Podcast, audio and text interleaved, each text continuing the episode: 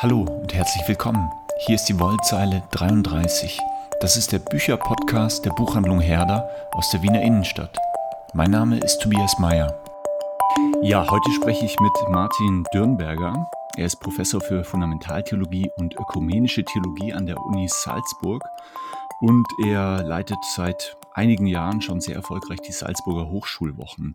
Martin Dürnberger hat zuletzt ein sehr schönes Einstiegswerk für die Theologie geschrieben. Es heißt Basics systematische Theologie, eine Anleitung zum Nachdenken über den Glauben. Das ist bei Pustet erschienen 2020. Aber darum soll es heute nicht gehen, sondern um etwas anderes, sagen wir gleich. Aber jetzt erstmal Martin, schön, dass du da bist. Herzlich willkommen. Hallo aus Salzburg. Danke für die Einladung und für die freundliche Vorstellung. Es freut mich, dass ich Gast sein darf um ein bisschen über ein aktuelleres Buch zu sprechen. Genau, wir wollen sprechen über den, kann man glaube ich schon so sagen, vielleicht immer noch wichtigsten lebenden deutschsprachigen Philosophen. Und jetzt hoffe ich, dass äh, möglichst wenig Leute an Richard David Precht denken, sondern die Rede ist natürlich von Jürgen Habermas, der mittlerweile schon über 90-Jährige, also 1929 Geburtsjahr, hat kürzlich wieder von sich reden gemacht, weil er ein neues Buch veröffentlicht hat. Und so ein bisschen der, der Witz daran ist ja, worum geht's? Es ist ausgerechnet ein Buch über das Internet und seine Rolle in unseren Gesellschaften sozusagen in den beginnenden 20er Jahren des 21. Jahrhunderts. Also der eigentlich schon, darf man sagen, Kreise Habermas äh, meldet sich zu so einem, zum, zum Thema Digitalisierung zu Wort. Das ist das Kuriose daran. Aber schauen wir genau hin, ähm, worum es da geht. Zunächst, Martin, möchte ich dich fragen, hm, was bringt dich mit Habermas zusammen? Was bedeutet er für dein Arbeiten? Also ich würde primär sagen, ich bin ein klassischer Leser. Also das ist das, was, glaube ich, die einfachste und auch die passendste mhm. ist. Uns schon seit Studientagen an, also als Studierender hat mich diese Konsenstheorie der Wahrheit, die mit Habermas verknüpft ist, interessiert. Also ich bin Theologe und da ist die Wahrheit natürlich immer Thema. Und mich hat interessiert ähm, sein Nachdenken über Rationalität, kommunikative Vernunft. Das war ein spannendes äh, Thema. Und zwar immer in dieser Kombi, die auch äh, für sein Schaffen prinzipiell ausschlaggebend ist, dass er ein soziologisches Grundinteresse hat, also auch an Fragen der Zeit ähm, der Gesellschaft, der Demokratie dran ist, ausgehend eben von der kritischen Theorie Frankfurter Schule, dieser Bezug ähm, zu unseren Gegenwarten, der mit diesen grundsätzlichen Fragestellungen verzahnt ist, das war eine Kombi, die attraktiv war für mich und nach wie vor ist. Jetzt muss ich natürlich auch erwähnen, weil es irgendwie eine coole Pointe am Rande ist, dass in dem letzten großen Habermas-Buch 2019, ähm, also diesem zweibändigen in dieser zweibändigen Geschichte der Philosophie findet sich unter dem Namen, im Namensregister unter Dürnberger Martin ein Eintrag. Das ist sich, äh, ein, ja, kann man sagen, eine besondere Ehrung für dich. Äh, und du warst sogar mal bei Habermas zu Hause. Tatsächlich im Kontext äh, der Diskussion dieser, dieses Opus Magnum, also dieser mhm. zweibändigen, 1700 starken, auch eine Geschichte der Philosophie. Ähm, kam es zu einer Einladung gemeinsam mit Henning Klingen, einem Journalisten. Konnten wir da zwei, zweieinhalb, drei Stunden über dieses Buch sprechen. Also wir hatten da auch vorab eine Möglichkeit, das zu lesen. Ähm, und zur Frage, wie Habermas darin die Geschichte der Theologie, der, äh, des Glaubens und der Vernunft rekonstruiert. Und ja, in einer Fußnote äh, gibt es einen Verweis auf die DIS, weil das eine Fragestellung ist, die mich auch umtreibt, die Dynamik religiöser Überzeugungen ähm, im Zuge ihrer rationalen Verantwortung. Und diese Dynamisierung, die ist bei Habermas jetzt quasi großgeschichtlich da. Ähm, und äh, in der Fußnote ist zumindest der Verweis darauf. Das, mhm. das ist tatsächlich ganz nett, vorsichtig formuliert.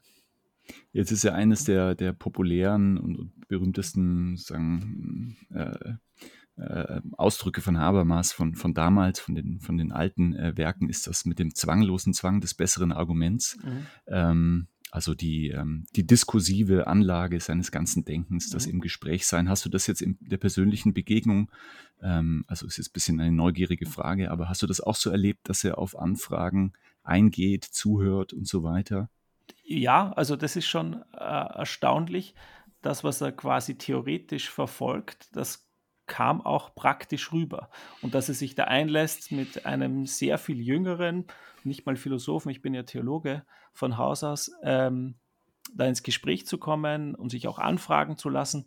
Äh, also diese offene Grundhaltung, die kam rüber und er spricht ja sehr häufig von diesen Lernprozessen, ja, und Lernbereitschaft ist ein wichtiger Terminus, das zeichnet kommunikative Rationalität aus.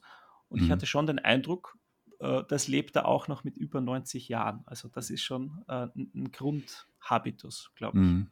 Mhm. Dieses neue kleine Buch, kleines rotes Büchlein, heißt ja ein neuer Strukturwandel der Öffentlichkeit und die deliberative Politik. Neuer mhm. Strukturwandel, das ist eine weitere Pointe an dieser Veröffentlichung. Habermas hat vor 60 Jahren, 1962, schon ein Buch geschrieben, das Strukturwandel der Öffentlichkeit hieß und dann berühmt geworden ist, vielleicht eine der berühmtesten wissenschaftlichen Publikationen der Nachkriegszeit. Ähm, schauen wir noch mal ganz kurz eben auf diese alte Strukturwandel-These. Was hat Habermas damals gemeint? Worum ging es ihm da? Kannst mhm. du dazu was sagen? Also das war ja seine Habilitationsschrift ähm, und die entsteht interessanterweise nicht im Umfeld von Horkheim und Adorno, sondern ein bisschen im Abseits davon. Ähm, und die Frage, die ihn umtreibt, ist die Frage eigentlich nach eben einem, einem Schlüsselkonzept der Aufklärung, der Moderne und auch der modernen Demokratien. Und das ist eben die Öffentlichkeit. Schon bei Kant ähm, gibt es ja diese berühmten Formulierungen, dass Vernunft, um wirklich Vernunft sein zu können, äh, in allen Stücken frei öffentlich Gebrauch machen können muss. Also es ist ein bisschen eine, eine, eine äh, versch nicht verschwurbelte, ein, das ist eine leicht komplexe Formulierung, sagen wir so. Mhm. Aber der Grundgedanke ist relativ einfach. Ja? Vernunft realisiert sich kommunikativ im freien Geben und Verlangen von Gründen. Und damit Vernunft vernünftig sein kann, ist sie quasi auf dieses freie, auf diese, diesen freien Diskurs in der Öffentlichkeit angewiesen, nicht in den Hinterzimmern, wo gemauschelt wird, sondern eben in der politischen Öffentlichkeit und dergleichen mehr. Und Habermas fragt danach äh, in einer historischen Perspektive. Das ist das Buch mit wahrscheinlich den meisten historischen Anteilen bis 2019, würde ich sagen. Ähm, mhm. Aber er fragt mit einem grundsätzlichen demokratiepolitischen Interesse seiner damaligen Gegenwart, was passiert mit der Öffentlichkeit oder vor welchen Gefahren steht sie in der Ära Adenauers. Ja. Mhm. Und da, da, konstatiert er eine bestimmte Entpolitisierung ähm, und sieht eine bestimmte Gefahr damals, ähm, wenn die Massenmedien übernehmen, äh, wenn es Public Relations Manager gibt, damals schon. Ähm, mhm. und die Öffentlichkeit ähm, nicht mehr diese Kontroll- und ähm, äh, Funktion haben kann, diese Verständigungsfunktion ähm, für die politische, für das politische Gemeinwesen, wie wollen wir weiter zusammenleben. Also da sieht er Gefährdungstendenzen und hat auch einen bestimmten pessimistischen Grundton, von dem er dann rückblickend wenn ich da noch anschließen darf, 1990 mhm. bei der Neuauflage schreibt, vielleicht war es ein bisschen zu pessimistisch. Und mhm. auch im neuen Buch schreibt er, das war ein bisschen überpointiert, hier Entpolitisierung ähm, anzuprangern und einen möglichen Verfall der Öffentlichkeit. Also da korrigiert er sich dann auch wieder ein bisschen selbst und hat jetzt einen anderen Blick auf die Dinge. Okay, aber interessant, also ist damals schon ein, ein, ein mahnender Grundton ein bisschen gewesen, ein, mhm. ein warnendes, äh, mhm. ein, also ein Warnschild, das er sagt, Vorsicht, ähm, die, der öffentliche Diskurs verändert sich ja. durch bestimmte Player, äh, könnten wir jetzt heute sagen. Mhm. Ähm, also er spricht, das, er, er, spricht sogar mh, mm, von einer Refeudalisierung. Also im, im mhm. Hintergrund der historischen Analyse gibt es eine Unterscheidung von repräsentativer Öffentlichkeit die quasi von Fürsten zelebriert wird. Der öffentliche Raum, der mit entsprechenden Prunkarchitekturen äh, mhm. bestückt wird, ist ja auch Öffentlichkeit. Ja? Und das ist zur, zur Schaustellung von Macht im weitesten Sinn. Und das Gegenstück dazu wäre dann eben die Bür oder das Gegenstück, das, was ihn interessiert, ist, wie sich darin dann die bürgerliche Öffentlichkeit organisiert. Ähm, und dann sieht er eben ähm, in der Nachkriegszeit das Problem, dass man, dass man wieder zum Konsumenten, zur Konsumentin wird, vom kulturresonierenden Bürger, wie er sagt, zu einem konsumierenden, äh, zu einem Konsumenten, zu einer Konsumentin von Kultur. Und da steht im Hintergrund natürlich äh, auch ein bisschen Horkheimer Adorno, die Überlegungen mhm. zur Kulturindustrie. Mhm. Ähm, Informationen werden warenförmig und Medien produzieren Waren und dergleichen mehr. Und, und da drinnen hat er genau diesen, diesen Ton auch des Warnens und ja, leicht pessimistisch. Ähm, und das wird ihm auch, wurde ihm in der Rezeption auch ein bisschen angekreidet zum Teil, mhm. ähm, dass es auch keine Lösungen gibt für eine nachbürgerliche Gesellschaft, unter Anführungszeichen, wie es positiv weitergehen kann. Ja, es ist ja eigentlich schon also interessant, wenn man das jetzt nochmal so geordnet kriegt, ähm, ähm, also die Kontinuitäten festzustellen zum, mhm. zum Heute oder dass er, dass er da doch damals vieles gesehen hat, was wir heute natürlich nochmal ähm, radikalisiert, beschleunigt äh, sehen. Also dass alles, dass jede Information marktökonomisch ähm, sortiert ist, ähm, dass sozusagen die Kanäle, und da sind wir jetzt schon sozusagen eben bei dem neuen Buch und bei den digitalen Phänomenen, ähm, dass Information äh, nicht mehr über Autoritäten funktioniert, ja, also große ähm, Tageszeitungen, die sozusagen das Monopol haben. Mhm ähm, diese Gatekeeper-Funktionen, also ähm, ähm, äh, auszuwählen und bestimmte Sachen eben, äh, ich sage jetzt mal, an die Bürgerinnen und Bürger zu spielen äh, mhm. oder eben nicht, ähm, oder wie es eben kommuniziert wird, das fällt weg. Alles strömt mehr oder weniger unkontrolliert, beziehungsweise eben marktökonomisch sortiert mhm. auf uns ein und jedenfalls nicht qualitativ geordnet. Ja, das ist, das ist tatsächlich so ein Eindruck oder ein Thema, das sich in diesem neuen Buch ähm, zeigt, das sich danach weisen lässt, dieses Unregulierte, das zugleich egalitär ist in den neuen Medien, wobei eben die interessante Kontinuität oder die, die ursprüngliche Kontinuität ist, glaube ich, einfach ein demokratiepolitisches Grundinteresse. Ja. Wie mhm. funktionieren, mhm. wie können unsere Demokratien funktionieren? Sie sind auf Öffentlichkeiten angewiesen. Und diese Öffentlichkeiten können nicht bloß parlamentarische Öffentlichkeiten sein, sondern sie brauchen quasi andere Öffentlichkeiten, ähm, den politisch interessierten Bürger, die politisch interessierte Bürgerin, zivilgesellschaftlich organisiert, die auch, ähm, wo, wo, auch über Medien Diskurse stattfinden, wo Themen identifiziert werden, die jetzt dran sind, die dann auch politisch bearbeitet werden müssen. Und, und hier sieht er vielleicht jetzt tatsächlich auch ein bisschen anders, eine stärkere oder eine starke Krisenanfälligkeit kapitalistischer Demokratien, wie er schreibt. Ähm, und die interessiert ihn. Und im Kontext dieses demokratiepolitischen Interesses interessiert ihn auch die, die Frage nach den Medien und nach diesem Strukturwandel der Öffentlichkeit. Aber er schreibt auch ganz klar, die Frage nach der digitalen Transformation ist demokratiepolitisch nur eine. Und es gibt mhm. auch noch andere Beiträge oder andere Faktoren, Ursachen, für diese Krisenanfälligkeit, die wir im Blick haben müssen. Aber eine ist eben, äh, eine Ursache kann eben auch identifiziert werden oder reflektiert werden, ähm, wenn es um die digitale Transformation, um die neuen, um die sozialen Medien geht. Es gibt eine Stelle jetzt in dem Buch, die ähm, auch schon mehrfach zitiert wurde, die recht eindrücklich ist hm. und einprägsam. Da sagt Habermas, ähm, also ist eigentlich eine rhetorische Frage. Er sagt, der Buchdruck hat damals Zitat, alle zu potenziellen Lesern gemacht. Die Digitalisierung macht heute alle zu potenziellen Autoren. Und dann kommt die rhetorische Frage, aber wie lange hat es gedauert, bis alle lesen gelernt hatten? Und dann endet das so und, und äh, Absatz, also dann, dann fängt was Neues an. Also er lässt das so offen stehen.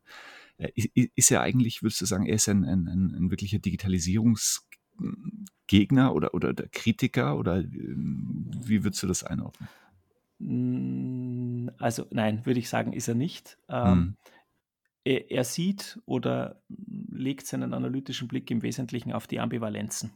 Ähm, die will er verstehen, die will er sichtbar machen und sich dann ausgehend davon die Frage stellen, welche neuen Öffentlichkeiten oder welcher neue Begriff, welche Wahrnehmung von Öffentlichkeit entsteht ähm, durch die sozialen Medien, durch die digitalen, durch die digitale Transformation und was macht das aus einer politischen Öffentlichkeit oder ähm, eben was bedeutet das für unsere Demokratien. Aber im Grunde genommen führt er viele, viele positiver und negativer einfach auf. Ja? Er sagt, ähm, dieses unregulierte ähm, auf den Plattformen, er spricht ja von einer Plattformisierung der Öffentlichkeiten, mhm. ähm, dieses unregulierte, das kann den belarussischen Frauen im Widerstand gegen Lukaschenko eine Plattform bieten. Die können hier ihre Stimme erheben. Man wird eben zum, zum, zur Autorin, ja, man kann eine mhm. eigene Stimme artikulieren, aber zugleich habe ich auf der anderen Seite rechte Gruppen, die das für Hass und Hetze verwenden können. Und die Beispiele gibt es immer wieder, dass er eben diese Ambivalenz deutlich macht. Aber ihn interessiert natürlich aus analytischen Gesichtspunkten vor allem der Druck, der auf Demokratien entsteht durch diese Entwicklung. Also vielleicht hat er von der Frageanlage her ein, ein, eine gewisse Neigung, eher die Probleme zu identifizieren. Hat er denn eine Idee, äh, was man, also was man tun könnte? Also die Diagnose ist, ist relativ klar, aber gibt mhm. es irgendeine Form von Therapie, die er uns ja. empfiehlt? Oder? Ja, da, da, kommen wir eigentlich wieder zu dieser Wahrnehmung, die ich vorher schon angesprochen habe ähm, dass man auch 62 schon gesagt hat, ja, was sind denn die positiven Anknüpfungspunkte? Ja. Was man wahrscheinlich schon raushören kann ähm, oder was ich raushöre oder rauslese, ist schon die Frage nach Regulierungsmöglichkeiten der Plattformen. Ähm, die, die, die, die Plattformen, so wie, wie, Facebook oder Insta oder TikTok, stellen ja tatsächlich nur Möglichkeiten zur Verfügung. Ähm, sie arbeiten selbst aber kaum redaktionell. Und es gibt an einer, an einer Stelle auch diese, diese in, Anführungszeichen gesetzte Formulierung, dass sie eigentlich unverantwortlich sind, weil sie stellen ja nur ähm, Möglichkeiten zur Verfügung. Und da hört man schon raus, dass, dass dieser Rückzug und zu sagen, was die User machen im Einzelnen, das ist nicht unser Thema, das ist deren Thema, dass das so nicht funktioniert. Also dass es hier ähm, staatlich ähm, demokratiepolitisch motiviert auch Interesse geben muss, hier regulierend einzugreifen, dass es sowas gibt äh, wie eine äh, Korrektur, dass Falschmeldungen korrigiert werden müssen und dergleichen mehr. Das bringt auch ganz zum Schluss als ein Anliegen rein, ähm, dass sich da die großen Konzerne, digitalen Konzerne nicht freimachen können davon, sondern die haben moderierende Pflichten und die müssen auch äh, entsprechend gesetzlich eingefordert werden. Das passt ja eigentlich schon recht gut zu den gegenwärtigen Entwicklungen. Also jetzt mit, wenn man auf Twitter schaut, was jetzt die letzten drei Wochen äh, es jetzt, glaube ich, eine recht wilde äh, Zeit hinter sich hat, eben durch die Übernahme von Elon Musk und ähm, er ja eigentlich gerade, also man keiner weiß genau, was er will, ja, aber, aber wenn man zumindest glaubt man, er will eher eine Liberalisierung, eine Deregulierung ähm, dieser Plattformen, also dass er da ja dass das stärker irgendwie reguliert oder gar staatlich reguliert sein sollte, kann man sich unter ihm eigentlich, glaube ich, nicht vorstellen. Genau, und da wird wahrscheinlich die klare Stimme von Habermas kommen und äh, darauf hinweisen, dass hier Eingriffe nötig wären, ähm, wobei er das auch immer klar im Blick hat, dass nationalstaatlich solche Regelungen nicht mehr verfangen. Also das kommt auch als Thema im Buch vor als Motiv, dass die Öffentlichkeiten die Nationalstaaten weit überschreiten und dass deshalb rein nationalstaatliche ähm, Perspektiven darauf zu kurz greifen müssen. Ähm, auch da kommt wieder die Idee eines Kerneuropa kurz mal vor, äh, zumindest in einer Formulierung, also dass das europäisch anzugehen ist. Und ein bisschen sehen wir das ja auch. Also, dass äh, von der EU her auch auf die großen hm. Technologiekonzerne in den USA eher versucht wird, da regulierend einzugreifen. Okay, ähm, ich würde gerne noch ein anderes, ähm, sozusagen einen anderen Aspekt von Habermas ansprechen. Ähm, Habermas und die Religion. Ja. Also es gab vor jetzt fast 20 Jahren ein berühmt gewordenes Gespräch von Habermas mit dem damaligen Kardinal Ratzinger in der Münchner Katholischen Akademie. Ähm, dann gab es ähm, ein paar Jahre davor Habermas Friedenspreisrede 2001 unter dem Titel Glaubens und, äh, Glauben und Wissen.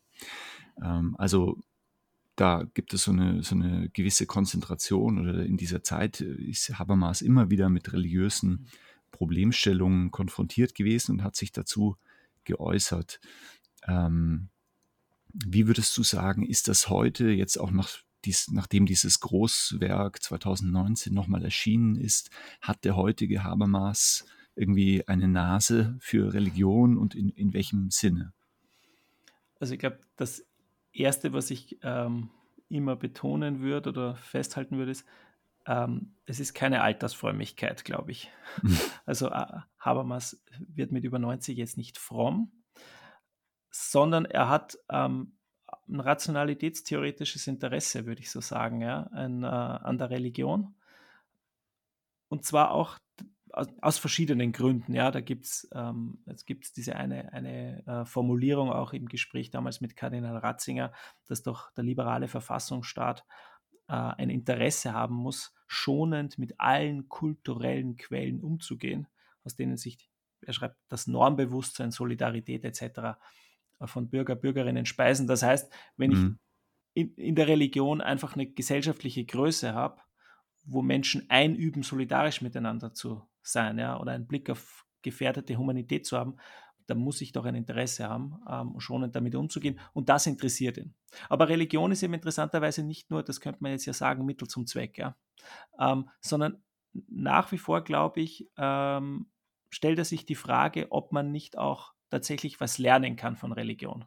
Und wenn ich von einem Gesprächspartner, Partnerin was lerne, dann ist es ja mehr als nur, dass der andere Mittel zum Zweck ist, sondern ich lasse mich tatsächlich herausfordern und auch irritieren.